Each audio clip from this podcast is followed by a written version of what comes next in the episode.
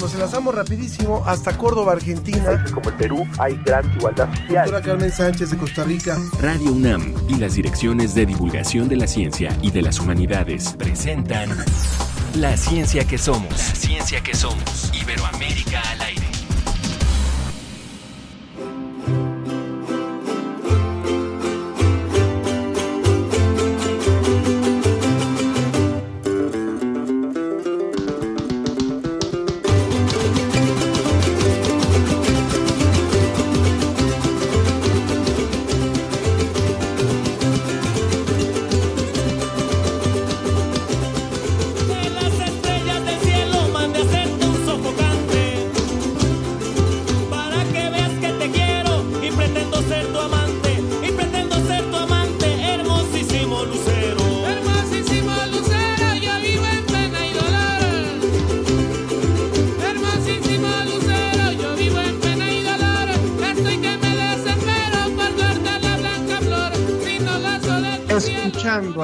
Pájaros del alba. Arrancamos hoy esta producción, La Ciencia que Somos, una producción que, como usted sabe, es de la Dirección de Divulgación de la Ciencia de la UNAM y también de la Dirección General de Divulgación de, las Humanidades.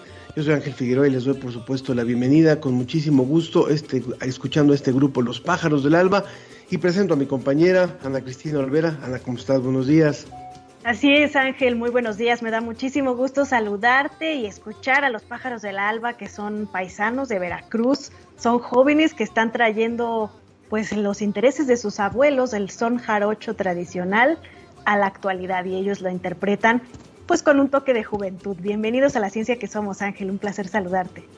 Muchas gracias. Igualmente escuchamos un poquito más de estos jóvenes y luego le decimos qué vamos a tratar hoy. Yo no sé qué piensa usted, quiero bajarle las nubes, quiero bajarle las nubes porque ya me enamoré, porque ya me enamoré.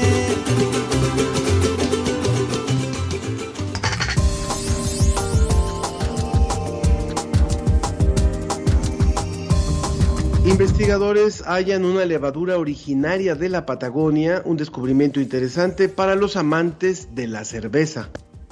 Y pues sí, hace pocos días hemos tenido sismos, inundaciones y deslaves. Estos son eventos que estamos, pues, a los que estamos siempre expuestos y hoy hablaremos de la protección civil como una medida de prevención. También en entrevista vamos a charlar acerca de las caravanas de migrantes haitianos. ¿Por qué está sucediendo esta crisis y cómo repercute en el caso de nuestro país? Las fiestas patronales bajo el estudio de la antropología. El portal Ciencia UNAM nos va a hablar de esta tradición. Recuerden, como siempre, que lo invitamos a que participe con nosotros en las redes sociales, en Facebook, La Ciencia que Somos, en Twitter, arroba Ciencia que Somos. Y por supuesto aprovechamos para mandar un saludo a Ricardo Hernández Hernández, que es profesor de Ciencias del Bachillerato Integral Comunitario número 18 y que nos escucha por el 88.9 de FM oaxaqueña en el pueblo de San Agustín, Tlacotepec. Saludos, saludos a Ricardo. Nos vamos volando hasta Salamanca. Desde España, el informe de la Agencia Iberoamericana para la Difusión de la Ciencia y la Tecnología, DICIT. Con José Pichel.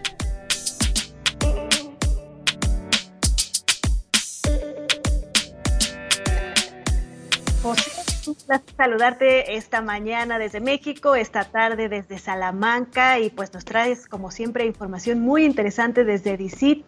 ¿Cómo les va por allá en Salamanca? Hola, ¿qué tal? Muy buenos días eh, para vosotros, que son buenas tardes ya aquí en Salamanca. Eh, tenemos aquí mucha actividad eh, en estos días porque tenemos un encuentro europeo de jóvenes investigadores eh, así que, bueno, muy, muy interesante todas las actividades que se están organizando en torno a este encuentro. Lo que pasa es que, claro, nos ha pillado en época de pandemia, entonces muchas de ellas, muchas presentaciones de investigaciones están siendo de forma online, pero aún así es un gran certamen de la investigación europea más joven y desde luego resulta muy interesante todo lo que nos cuentan pues estaremos muy pendientes de lo que se reporte por allá de este encuentro. Y hoy nos vas a contar de una levadura que está revelando los secretos de una bebida que nos encanta a muchos, que es la cerveza. Sí, me gusta mucho esta investigación que nos llega desde Chile y habla de eh, el hallazgo de una levadura salvaje que ha dado paso a crear eh, una cerveza propia de la Patagonia, una que es la, primera cerveza nativa de la Patagonia. Pero ¿por qué me gusta eh, esta, aparte de que me guste la cerveza, por qué me gusta esta noticia? Pues porque tiene que ver con un proceso histórico. Sabemos que eh, las cervezas hay de muchos tipos, hay muchas levaduras. una de las cervezas más populares es la de tipo lager y eh, para elaborar esta cerveza se utiliza una levadura que se llama Saccharomyces pastorianus y que eh, se utiliza en esa elaboración. Eh, se supone que el origen está en Baviera desde hace unos 500 años, en Baviera, en Alemania, ¿no? Y se sabe que esta levadura sería un cruce entre otra levadura, también del género Saccharomyces, y otra que eh, era desconocida, que no se sabía muy bien de dónde procedía. Bueno, pues resulta que en la Patagonia hay eh, una levadura que también es del género Saccharomyces, Saccharomyces eubayanus, y que eh, se había propuesto ya como, como que fuera ese, eslabón perdido, esa otra levadura que mezclada con, con la otra Saccharomyces cerevisiae, pues diera lugar a esa, esa levadura con la que se produce la lager.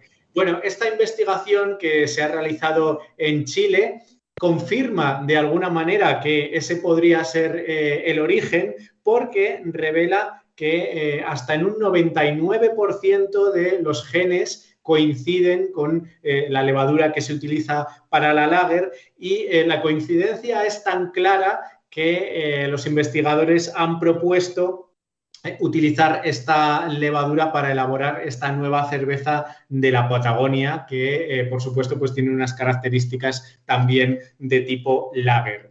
Eh, ellos la han encontrado en cortezas de árboles de, la Patagonia, en cortezas de, de, árboles como lengas, coigües y araucarias, y eh, parece ser que ese podría ser el origen primigenio y que de alguna manera viajaría en los barcos del siglo XVI hasta Europa y daría lugar pues, al tipo de cervezas, uno de los tipos de cervezas más populares del mundo en estos momentos.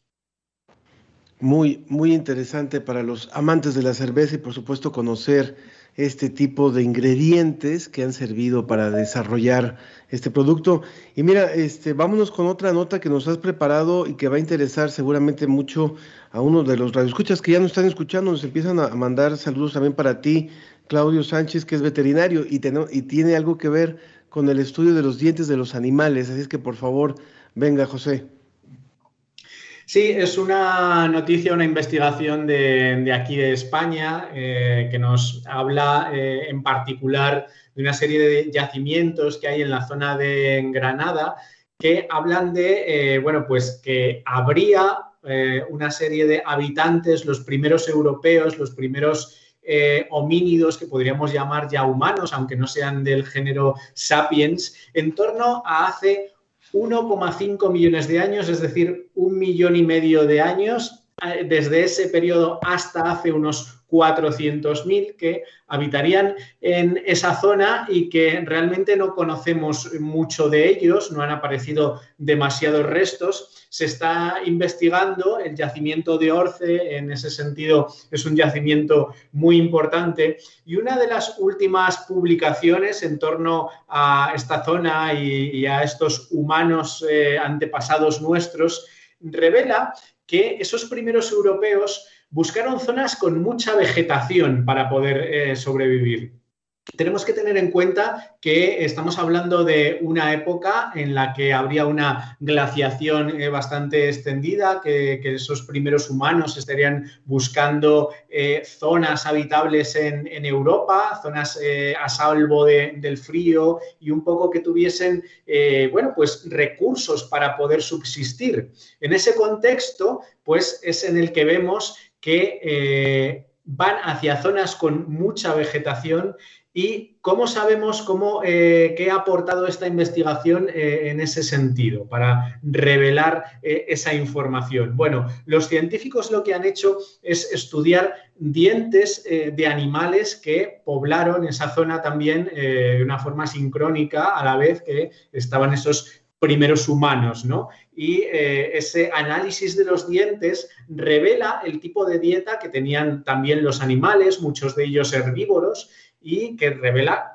que aquí había una gran vegetación, una, una eh, variedad de, especies muy grande, muy importante para esa zona, eh, para esa época en esa zona en, Europa y que, eh, lógicamente, pues los seres humanos que a lo mejor estaban en busca de, esos animales, de esa carne, pero también de, de, una zona, de un hábitat apropiado, pues eh, no eligieron ese lugar por casualidad, sino por la cantidad de recursos que, había. Y todo eso está muy conectado con las necesidades que tenían de energía, dicen los, eh, los eh, expertos en esta materia. Y es que se trata de grupos que ya eran bastante grandes, grupos humanos que, estaban compuestos por decenas y decenas de personas que además le tenían que hacer frente a otros eh, depredadores y que, eh, bueno, en su día a día necesitaban grandes reservas de, energía, grandes cantidades de alimentos tanto vegetales como animales, y que por eso les era imprescindible eh, instalarse en una zona con muchos recursos. Pues muy interesantes estas dos noticias, José. Cuéntanos dónde pueden leer más al respecto y otras noticias acerca de lo que sucede en la ciencia en Iberoamérica. Pues como siempre recordamos, en la Agencia Iberoamericana para la Difusión de la Ciencia y la Tecnología, DICIT, www.dicit.com, ahí eh, tenemos todas las semanas una gran cantidad de noticias de ciencia y de tecnología de toda Iberoamérica. Pues ahí estaremos. Siempre. Muchísimas gracias, como siempre, José. Muchísimas gracias. Perdón, Ana. Así es, muchísimas gracias, José. Te enviamos un fuerte abrazo hasta Salamanca y nos vemos el próximo viernes. Gracias, Ana. Gracias, Ángel. Hasta el próximo viernes. Un abrazo, un abrazo, José. Miren, eh, hay alguna información muy interesante que surgió en esta semana. Aprovecho para saludar a Carla Salazar, que nos dice lista para escuchar la ciencia que somos, y también a Ernesto Durante, ya escuchando muy buena la música. Ojalá pongan pronto a Sonex, a los Cojolites, a Lila Downs. Nuestra música mexicana es hermosa. Muy buena la selección de hoy de Ricardo Pacheco también para la ciencia que somos. Y bueno, eh, científicos chilenos han identificado por primera vez restos fósiles de un pterosaurio en, la, en el desierto de Atacama que habitó esa zona hace unos nada más 160 millones de años. Una cola alargada, terminada en una punta con forma de rombo y dientes puntiagudos dirigidos hacia el frente, son algunas de las peculiares características de los ronforrincos, un tipo de pterosaurio encontrado cerca de la ciudad de Calama y que habitó el megacontinente Gondwana hace unos 160 millones de años. Esto se dio a conocer muy recientemente. Interesantísima noticia, Ángel. Y bueno, también saludamos a Mario Alberto Mora Lara, que nos escribe en Facebook, y él dice, yo soy cervecero artesanal. Y dice que habrá que buscar esa levadura. También Rutilio Ruiz nos dice saludos y viva México. Recordemos que estos días estamos celebrando la independencia de México aquí, eh, pues, en este país. Y Angie Restrepo dice, buenos días, Samantha y Nicolás envían saludos desde Colombia. Y bueno, otra noticia muy interesante que seguramente les va a llamar mucho la atención es que no hay datos que apoyen la tercera dosis de la vacuna para la población general. Por supuesto, nos referimos a la vacuna contra la COVID-19. Dicen que expertos de la OMS y de la Agencia de Medicamentos de los Estados Unidos todavía no encuentran evidencias de que sea necesaria una tercera dosis. El trabajo fue publicado en la revista médica The Lancet y muestra que la eficacia de estos fármacos sigue siendo muy alta contra todas las variantes del coronavirus, el SARS-CoV-2, incluida la variante Delta. El conjunto de pruebas acumuladas hasta el momento parece mostrar que no hay necesidad aún de una tercera dosis en la población en general. Así que estemos pendientes de cómo se va desarrollando esta información. Muy bien, pues muchísimas gracias. Quiero aprovechar también para decirle al público que la próxima semana celebraremos cuatro años ya de la ciencia que somos, así es que los invitamos para que estén con nosotros, que estén con todo el equipo de producción, celebrando estos primeros cuatro años en los que ustedes nos han permitido hacer este programa y llegar hasta ustedes. Cuatro años de la ciencia que somos, el próximo viernes, no se lo pierda, y también para los que escuchan el programa en retransmisión, por supuesto, que lo estarán recibiendo a lo largo de la siguiente semana. Vámonos rápidamente. La, ciencia, que, somos. Iberoamérica al aire. Aunque parece que en septiembre es cuando más tiembla, y aparte de ser el mes patrio en México, es el mes de los temblores, sismólogos e ingenieros de la UNAM aclararon en conferencia de prensa que el mes con más movimientos sísmicos es diciembre. Escuchemos a Luis Quintana Robles, secretario académico del Instituto de Geofísica de la UNAM. En los últimos 60-70 años, eh, septiembre ha ocupado, eh, digamos, un lugar preponderante en la ocurrencia de sismos fuertes. Casi la tercera parte de los sismos de magnitud mayor a 7 han ocurrido en el mes de septiembre. Sin embargo, si nosotros eh, lo analizamos desde una escala más correcta, que es una escala de tiempo mayor, pues diciembre, eh, el mes donde han ocurrido sismos de magnitud mayor o igual a 7 en los últimos 120 años. El sismo más reciente ocurrido en la costa de Guerrero ha sido el de mayor magnitud desde 1911. Quintana Robles también apuntó que la costa de Guerrero es una de las zonas de México donde ocurren más sismos junto con la zona costera de Oaxaca. Estos movimientos son producidos por la subducción de la placa oceánica o de Cocos por debajo de la placa continental o de Norteamérica. Aunado a la problemática de los sismos, se suma el cambio climático, que trae como consecuencia otros fenómenos de desastre como huracanes que han ocasionado inundaciones, pérdidas humanas y materiales. Así lo señaló la directora del Instituto de Ingeniería de la UNAM, Rosa María Ramírez Zamora. Finalmente, el jefe del Servicio Sismológico Nacional, Arturo Iglesias Mendoza, invitó a participar a los ciudadanos en el simulacro nacional que se realizará el próximo 19 de septiembre a las 11 y media de la mañana en México y tomar las precauciones necesarias, pues debemos educarnos como sociedad ante la ocurrencia de estos fenómenos.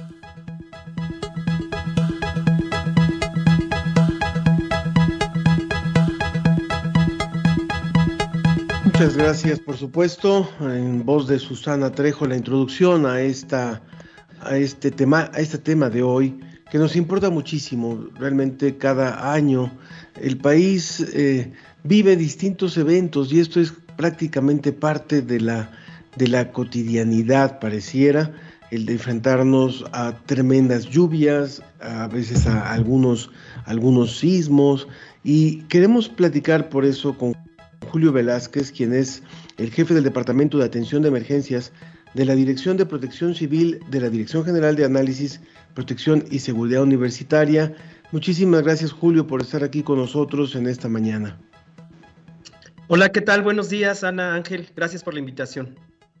Eh, para tener muy claro nuestro punto de arranque, Julio, digámosle por favor al público y dinos a nosotros ¿Cómo podríamos definir lo que sí es la protección civil y cómo se, se, diferencia esto de lo que son otros servicios, otras agrupaciones, otras organizaciones de eh, ayuda a los ciudadanos?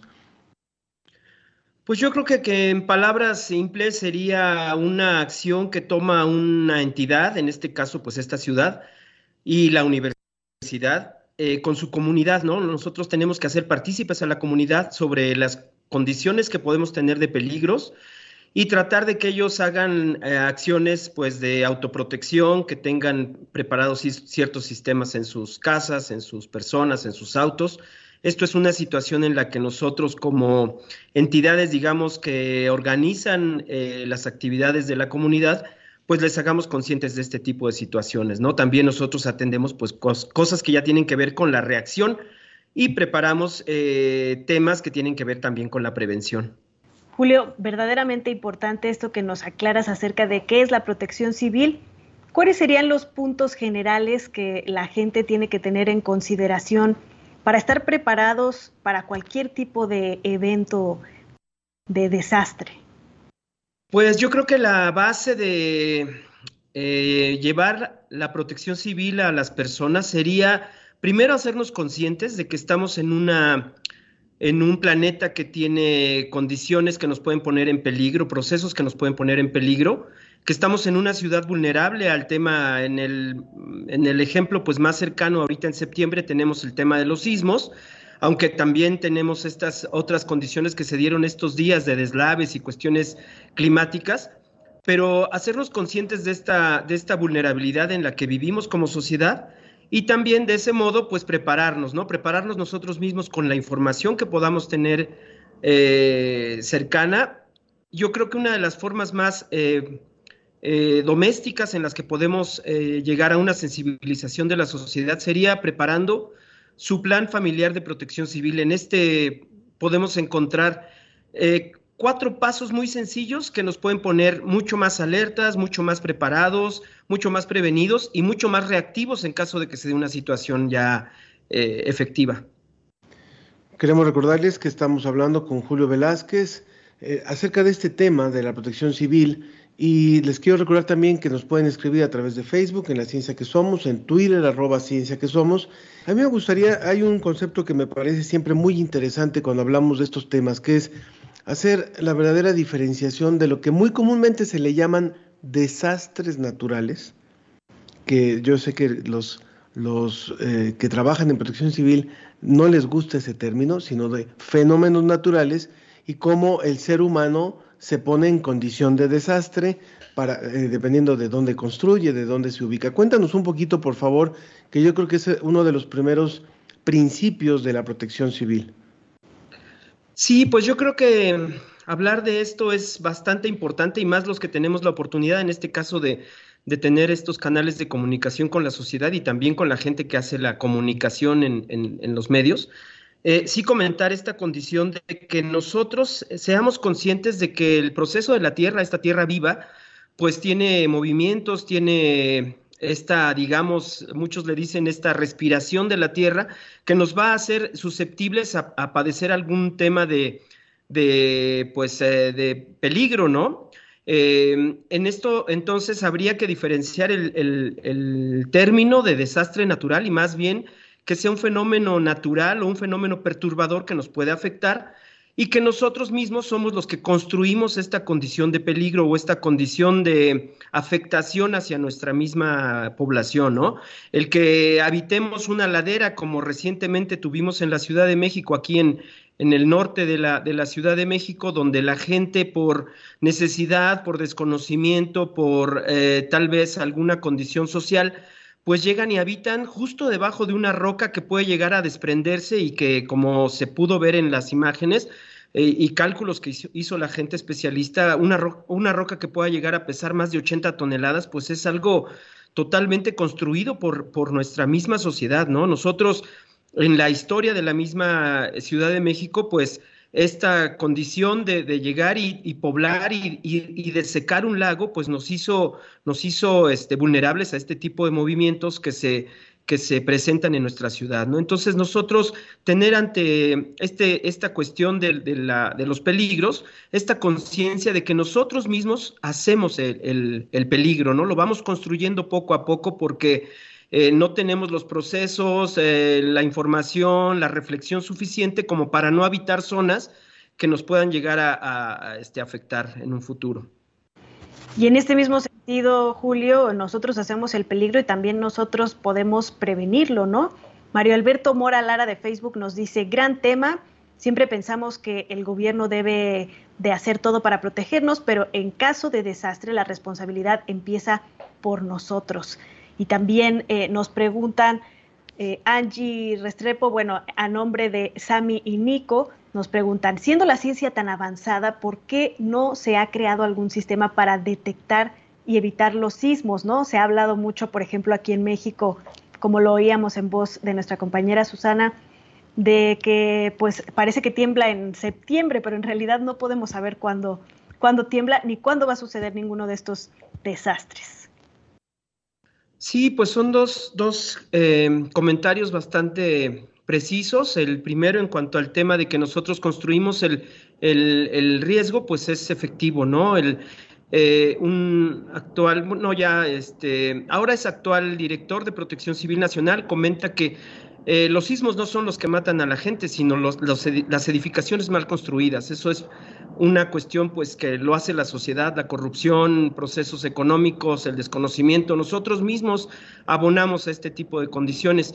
Y sobre el tema de, de, detección, pues yo creo que sí, la ciencia siempre está haciendo el esfuerzo máximo por tratar de prevenirnos y yo creo que si no lo han logrado es porque es algo descomunal lo que pudiera eh, tratar de, lograr el que, el que un sistema, un aparato, una cuestión electrónica tal vez, pudiera detectar o prevenir este tipo de condiciones, aunque sí hay como que parámetros, como en la nota comentaron ustedes, estos, estos sismos que vienen de Guerrero o de la zona donde tembló hace poco, eh, sí nos están poniendo como que en alerta, porque de ahí puede venir un gran sismo en relación a los, a los sismos que han ocurrido en el pasado, ¿no? Ya comentaban que hace casi 100 años que no temblaba ahí, pero de ahí podemos estar alertas de que, venga un gran sismo y que efectivamente eh, afecte esta ciudad, ya que lo tenemos muy cerca en, cuanto a, distancia. Julio, Julio Velázquez, jefe del Departamento de Atención de Emergencias de la Dirección General de Análisis, Protección y Seguridad Universitaria, muchísimas gracias por haber estado hoy con nosotros. Es importante lo que tú decías al final, es eh, la ciencia está también detrás de los proyectos y de los planes de protección civil. Hay mapas de riesgos que elaboran los geógrafos, eh, eh, medidas que sugieren los sismólogos. Hay, hay una gran investigación científica, incluso en México, en muchos países de América Latina, trabajando para tratar de dar herramientas de prevención pero no siempre son atendidas. La gente, eh, muchas veces, como lo decíamos, por necesidad, eh, sigue o seguimos ubicándonos posiblemente en zonas de riesgo y esto creo que es fundamental eh, seguirlo, seguirlo difundiendo y seguirlo promoviendo lo más posible. Gracias por esta colaboración. Muchas gracias, Ana Ángel. Gracias. Que estés muy bien, muy buenos días. Muchas gracias. Hasta luego. La iniciativa Cartografía Viva es un proyecto colaborativo de escritura, gráfica, bordado e intervención urbana que tiene como base el fanzine el arte correo y la experimentación sonora con el objetivo de activar diálogos ciudadanos en torno a la conmemoración histórica de la caída de Tenochtitlán y la forma actual de habitar espacios en medio de una pandemia. Este proyecto es una colaboración entre diversas instancias, entre las que participan la Facultad de Artes y Diseño de la UNAM, la Fábrica de Artes y Oficios Tláhuac y la Casa del Tiempo de la UAM motivados por un profundo interés de generar comunicación, construir puentes, tejer lazos y remendar historias desde y hacia otras colectividades.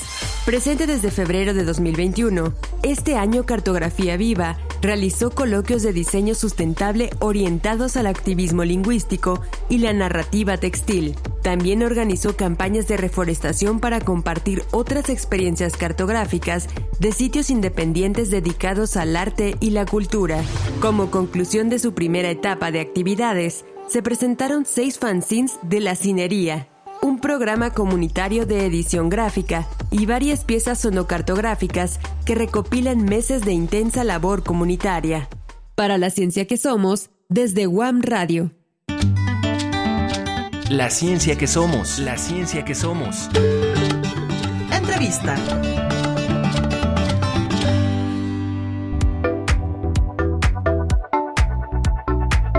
Muchas gracias por seguir con nosotros y estamos listos para poder dar paso a nuestra entrevista del día de hoy sobre un tema que nos parece fundamental. Rápidamente recuerdo nuestras vías de contacto porque yo sé que hay muchas personas que seguramente van a querer participar en este tema. Es en Facebook La Ciencia que Somos, en Twitter arroba Ciencia que Somos, donde ya nos escribió eh, Ernesto Durante también. Qué bien por sus cuatro años, mucha ciencia y más más vida para más para la vida y mucha vida para la ciencia en la radio, nos dice Ernesto Durante y Jorge Morán dice, ya que el programa es sobre ciencia y humanidades, propongo un programa sobre la teoría del caos y los fenómenos complejos. Buen tema. La UNAM cuenta con eh, personal calificado en un centro dedicado a este estudio, por supuesto, el Centro de Estudios de la Complejidad, y lo retomamos, por supuesto, Jorge, muchísimas gracias por la propuesta. Bueno, pues está con nosotros el doctor Bruno Miranda, investigador asociado adscrito al Instituto de Investigaciones Sociales de la UNAM, que ha realizado investigaciones en, la frontera Tijuana-San Diego con, con poblaciones haitianas y africanas varadas en esa zona fronteriza y justamente sobre eso queremos hablar. Él coordinó el grupo de trabajo Claxo, Fronteras, Movilidades, Identidades y Comercios, puesto que últimamente, por supuesto, el tema de las caravanas que se han denominado haitianas, aunque no únicamente están integradas por haitianos, ha sido importante en los medios de comunicación, desgraciadamente por algunas escenas que se han, que se han visto registradas, pero también hay que tomar en cuenta que es un gran fenómeno que se está dando hoy en nuestro país. Entonces, eh, damos la bienvenida a Bruno para poder desglosar un poquito, desmenuzar un poquito lo que estamos viviendo en México, que no lo habíamos vivido de esta forma tan apremiante. Bienvenido, Bruno. Hola, buenos días, Ana Ángel. Es un gustazo estar aquí con ustedes. Aprovecho para felicitarlos por los cuatro años. Ah, hace poquito estaba escuchando que, van a cumplir cuatro años. Yo anticipo mis felicitaciones y les mando un, gran abrazo a los dos. Gracias, Bruno, y a todo el equipo de la ciencia que somos. Este, mira, este, yo creo que lo, primero sería este, si me permiten, este, tratar de entender las caravanas, ¿no? Y en especial estas últimas caravanas haitianas, ¿no? Sabemos que hay, son caravanas multinacionales, pero el protagonismo ha sido de, los, de, de las personas haitianas, ¿no? Entenderlas como una forma de reacción, de respuesta, ¿no? Y como una señal, si queremos verlo así críticamente, una señal del fracaso de la política o de las debilidades de la política de, contención, ¿no? la política migratoria de contención, que impide o trata de impedir que estas personas, mujeres, mujeres embarazadas, como hemos podido ver, niños, niñas, adolescentes, jóvenes solteros, avancen ¿no? o que puedan, puedan salir de Tapachula. ¿no? Entonces, yo creo que la primera clave quizás para los radioescuchas y las radioescuchas que no, no, no, están conectados ahorita, es tratar de entender las caravanas como una respuesta, ¿no? Urgente, ¿no? Una respuesta última, de última instancia, si quieren verlo así, pero de todas formas una reacción ante la, digamos, la prohibición de la libertad de movimiento, ¿no? Yo creo que eso es, digamos, lo, lo primero que tendríamos que ver. Eh, y lo otro, para entender, digamos, las, estas últimas, fueron cuatro caravanas, ¿no? haitianas. Desde el 28 de agosto pasado, ¿no? esta semana del 28 y la semana siguiente, fueron cuatro caravanas eh, eh, que salieron de Tapachula, del centro de Tapachula, a, eh, cruzando pueblos y, digamos, municipalidades de Chiapas como Huistla, como Huizcuintla, los radioescuchos que conocen ahí el sur, este, hasta Mapastepec, ¿no? cerca de 100 kilómetros de Tapachula. Y ahí, en, ese, en esa localidad, fueron, digamos, este, desmanteladas. ¿no? Eh, y son caravanas haitianas, digamos, como decíamos, ¿no? porque están protagonizadas por haitianos y ahí, digamos que, eh, a diferencia de las caravanas que hemos visto en 2018, ustedes se recordarán, de centroamericanos, ¿no? a fines de 2018, inicios de 2019, luego a inicios de 2020 hubo otro intento de caravana, pero fueron caravanas centroamericanas, ¿no? Esta, esta población centroamericana de Guatemala, de Honduras, de El Salvador, que estamos ya acostumbrados a ver, digamos, de alguna manera, es común porque México es, ha sido un territorio de tránsito de centroamericanos hace décadas, ¿no? Son poblaciones hermanas, ¿no? Pero a diferencia de esas caravanas, la de ahorita, ¿no? Es una caravana afrodescendiente, ¿sí? Y eso trae algunos elementos novedosos, ¿no? Eh, como por ejemplo el elemento racial, ¿no? El marcador racial, son personas negras o personas racializadas como personas negras, ¿no?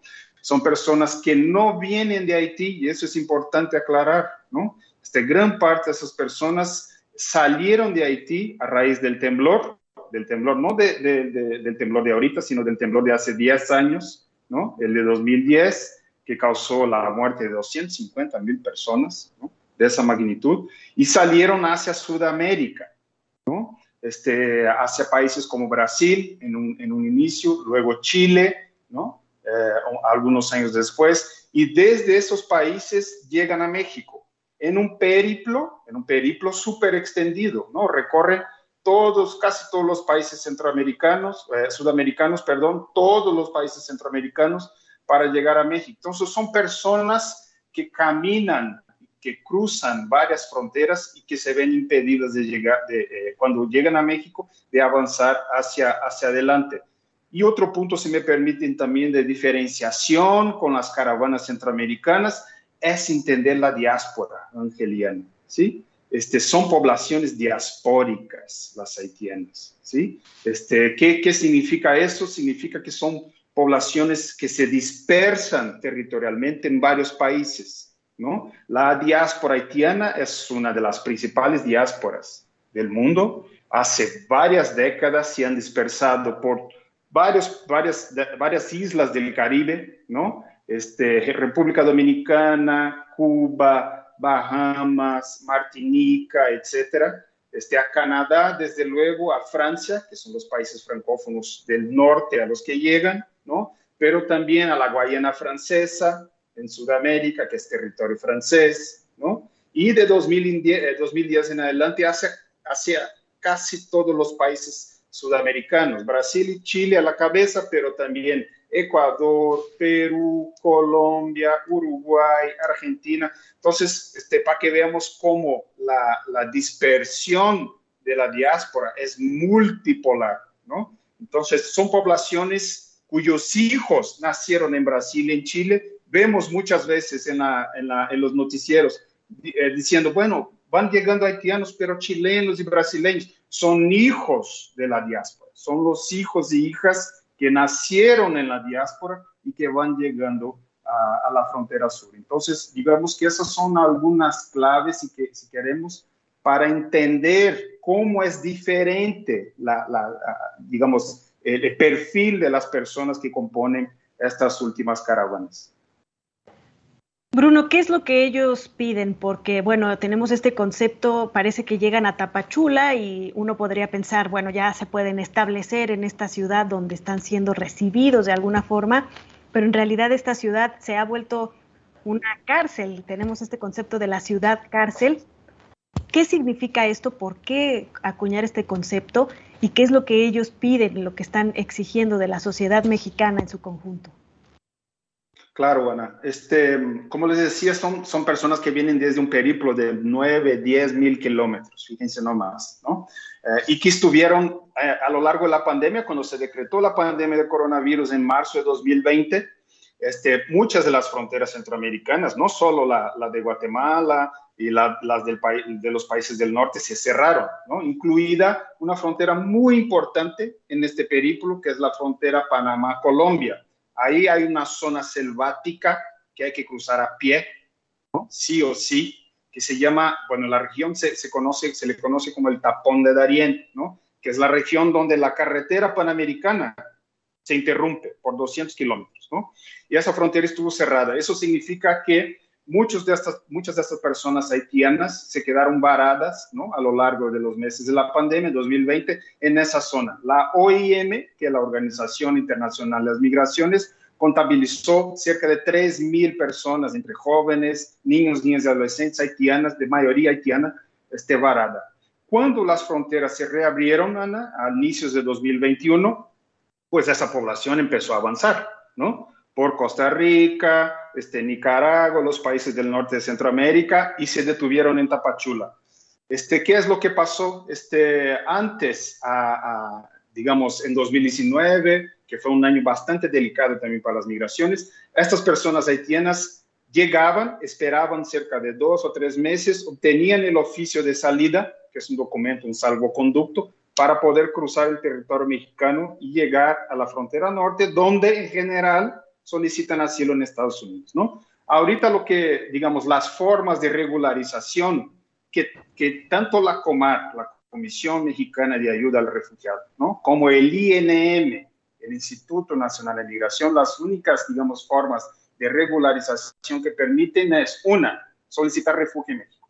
Y hemos, visto, y hemos visto cómo los números de refugios, de solicitudes de refugio, han aumentado así, este, asustadoramente, ¿no? Este, para que tengan una idea, hasta ahorita que estamos hablando de ese momento, la Comar ha recibido más de 77 mil solicitudes de refugio.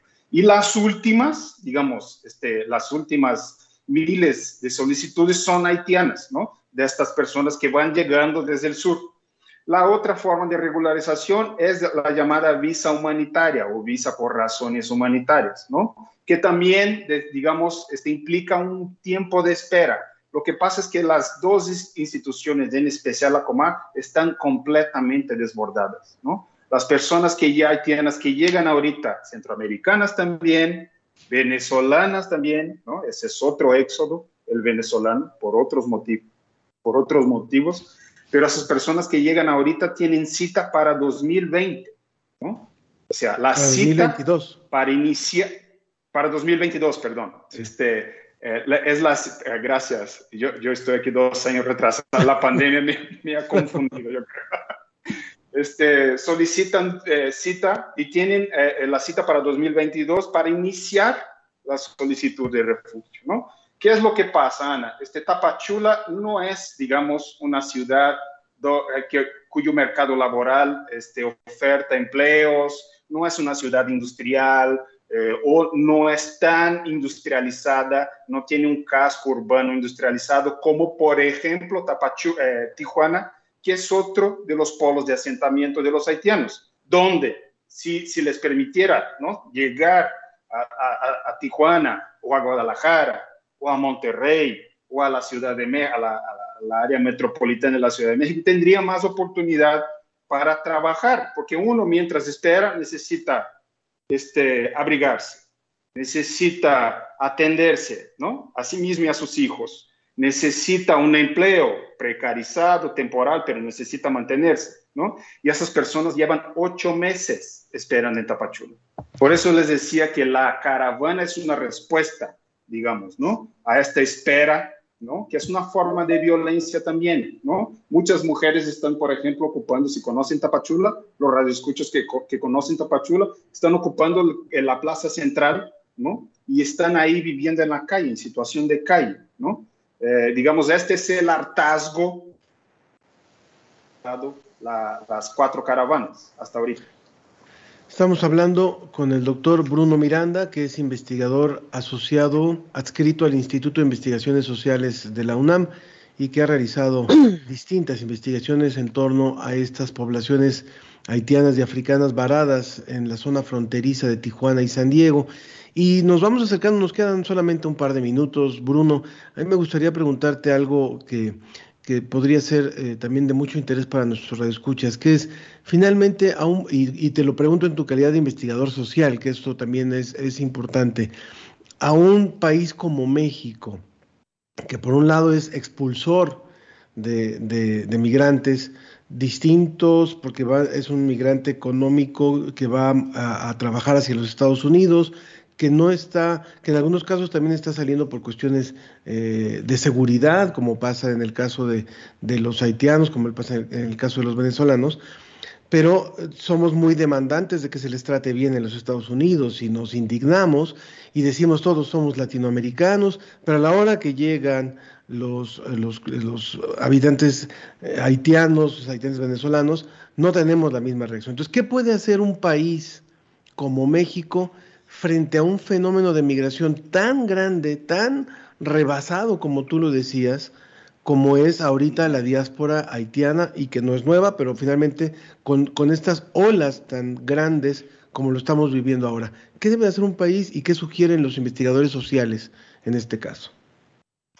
Claro, ahí yo, diría que los investigadores, las investigadoras y también los defensores de migrantes que han hecho este, un trabajo este, bastante importante en ambas fronteras.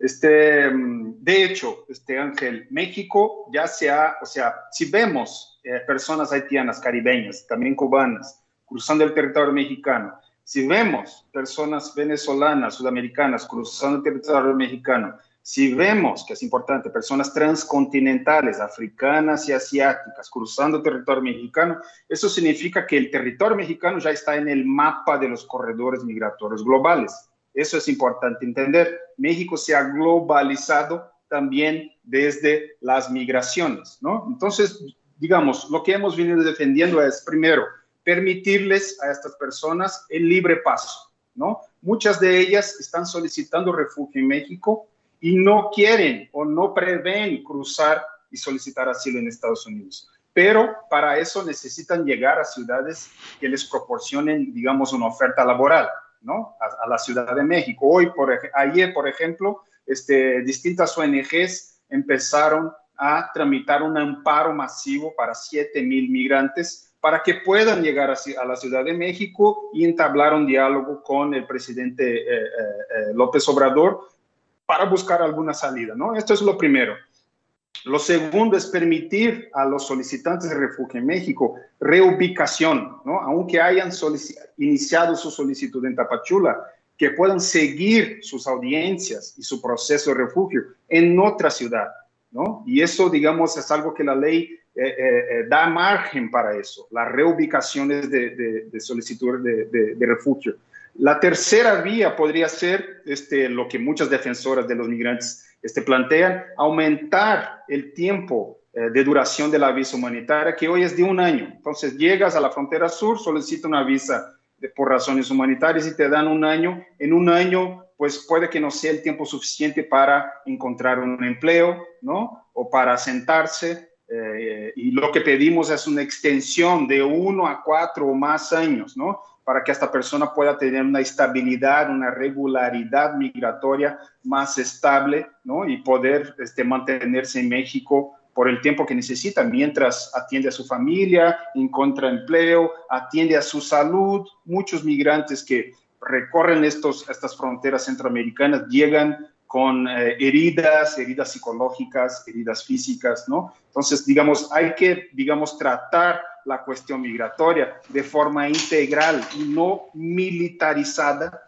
como ha venido siendo hecho por la administración actual, ¿no? Es una tendencia global de militarizar la cuestión migratoria, ¿no? De atender la cuestión migratoria desde, desde el punto de vista de la seguridad nacional y México para atender a su, digamos, tradición de refugio tendría que tener un punto de vista de los derechos humanos, ¿no? Este, desde luego, a permitir el libre paso, garantizar corredores este, humanitarios, ¿no? Donde las mujeres pueden atenderse, por ejemplo, ¿no? Y no sean obligados a, a caminar 100 kilómetros y a enfrentarse con militares en el camino. Así es. Pues muchísimas gracias, Ana. Pues Bruno Miranda, investigador, investigador asociado adscrito al Instituto de Investigaciones Sociales, te agradecemos mucho esta entrevista para la ciencia, para la ciencia que somos. Y bueno, recordarle a la gente que los migrantes son personas como todos nosotros, tienen los mismos derechos, las mismas necesidades y que no están en una situación en la que ellos desearían estar, ¿no? Entonces tenemos que tratarlos pues en esa forma como personas con los mismos derechos y eh, pues como nos gustaría ser tratados a nosotros si tuviéramos que salir de nuestros hogares para conseguir una vida mejor, para poder salvarse de situaciones en ocasiones verdaderamente eh, preocupantes y verdaderamente que atentan contra su vida. Muchas gracias y estaremos pendientes de cómo se va desarrollando este tema. Sí, gracias a ustedes. Un gran abrazo y felicidades por el programa. Gracias, Bruno. Por un regreso a clase seguro.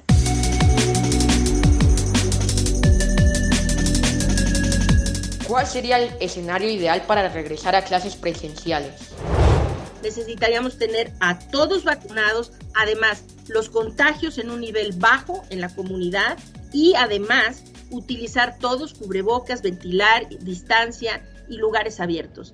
Esa es la clave para poder volver con seguridad. Y hasta que eso no se dé, no tendremos las condiciones necesarias de seguridad para regresar a la escuela con un riesgo muy bajo de contraer esta enfermedad. Los recreos al aire libre, los lunch al aire libre, todo al aire libre, déjense el cubrebocas puesto y traten de guardar una cierta distancia entre sus compañeros. Eso aunado a que lávense frecuentemente las manos, ya sea lávenselas con agua y jabón o con alcohol gel, no con gel de alcohol, pero lo más importante es el cubrebocas, la ventilación y traten de hacer todas las actividades que puedan al aire libre. Con eso pueden tener una escuela realmente muy segura para regresar a clases. Doctora Laurian Jiménez Faibi, jefa de Laboratorio de Genética Molecular en la Facultad de Odontología de la UNAM, doctora en Ciencias Médicas por la Universidad de Harvard.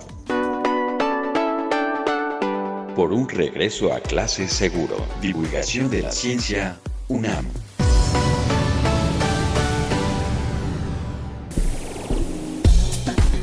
Portal, Ciencia UNAM. Ciencia UNAM.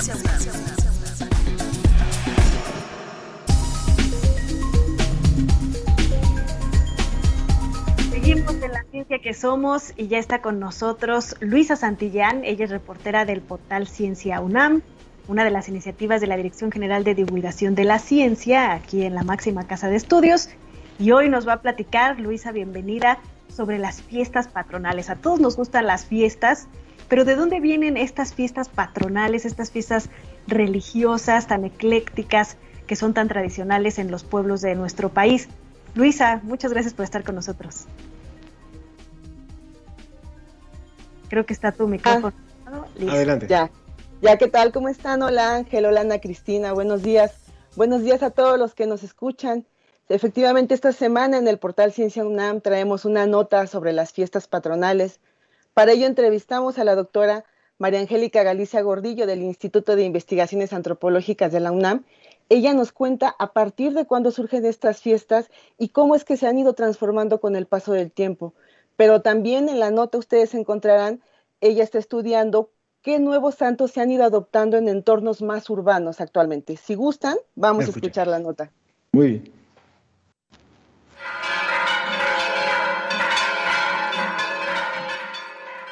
Tradiciones como las fiestas patronales que se realizan en los pueblos, barrios y las colonias en nuestro país permiten conformar un sentido de pertenencia a una comunidad. En algunos sitios se conservan lo más cercano posible a cómo surgieron y en otros han cambiado porque la misma dinámica social así lo rige. Mucho tiempo se convocaron los mayordomos de las comunidades para sacudir la palabra antigua en la bellísima lengua ñañú. Dijeron que la ceremonia era su espacio sagrado del que fueron despojados. Reunidos, decidieron rescatar dicha costumbre y así nace la ceremonia de la luminaria. Diversos elementos de estas fiestas patronales tienen sus orígenes desde la época prehispánica y podemos encontrarlos en los códices. Algunos elementos de la naturaleza como el sol, la luna, la lluvia o el aire eran convertidos en dioses y en torno a su figura se expresaba cierta devoción. Otros más fueron incluidos a partir de la llegada de los españoles, conformando una combinación de manifestaciones culturales y religiosas que han perdurado hasta la actualidad. La doctora María Angélica Galicia Gordillo, del Instituto de Investigaciones Antropológicas de la UNAM, ha estudiado estos aspectos en la región del Valle del Mezquital, en Hidalgo, así como en los municipios de Tizayuca, Tecámac y Ecatepec, específicamente en la zona de Chiconautla. Entre sus hallazgos se encuentran que en estos lugares, con la llegada de los españoles en el siglo XVI, hubo una imposición de los servicios religiosos hacia los pueblos originarios, pero también una aceptación de estos últimos de venerar a los santos del Panteón Católico, a partir de la lógica que ya tenían con sus propios dioses. Así, los españoles traen sus ideas a partir de sus propios grupos religiosos y sus devociones a determinados santos, sobresaliendo la devoción a las cruces, a Jesucristo y a la Virgen María, dependiendo de la orden religiosa a la que se pertenece, pero adaptándose las creencias a los dioses que ya se tenían en esa región los ahora nombrados pueblos originarios. Y con estas acciones puede observarse un entrecruzamiento de las multiculturas. Al respecto, escuchemos a la doctora María Angélica Galicia Gordillo. Estas lógicas que hacen que se vea el entrecruzamiento de las dos culturas, o bueno, las multiculturas, porque los españoles traen su fe a partir de la formación con multiculturas también. En el México prehispánico, pues no solamente eran los nahuas, eran una variedad de grupos que constantemente estaban en comunicación y movimiento. Entonces, estas multiculturas se mezclan y hacen surgir una tradición católica con raíces profundas, pero que también es regional. Tampoco en todos lados se venera de la misma forma a todos los santos cristiano-católicos. A la fecha las fiestas patronales van conformando un espacio territorial, una identidad, una pertenencia e incluso una función económica y social. Esto lo vemos cuando los santos son paseados alrededor de los terrenos de labranza o por los lugares o calles que conforman la unidad devocional, remarcando así su pertenencia. Con información del portal Ciencia UNAM, María Luisa Santillán.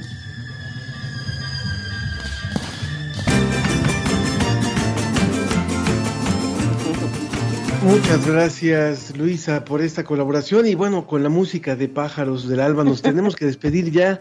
Muy interesante, por supuesto, la información que nos das. Busquen en Ciencia UNAM más sobre esta nota. Gracias Luisa y gracias a todos los que hicieron posible este programa. Eh, gracias a los que nos han escrito, incluso desde Uruguay, y la próxima semana los esperamos para el aniversario. Ana Cristina Olvera, muchas gracias. Gracias Ángel Figueroa, gracias María Luisa y gracias a todos los que nos escuchan, gracias al equipo de producción de la Dirección General de Divulgación de la Ciencia y de las Humanidades de la UNAM. Excelente fin de semana. tan solo con sonreírme se me alegra el pensamiento.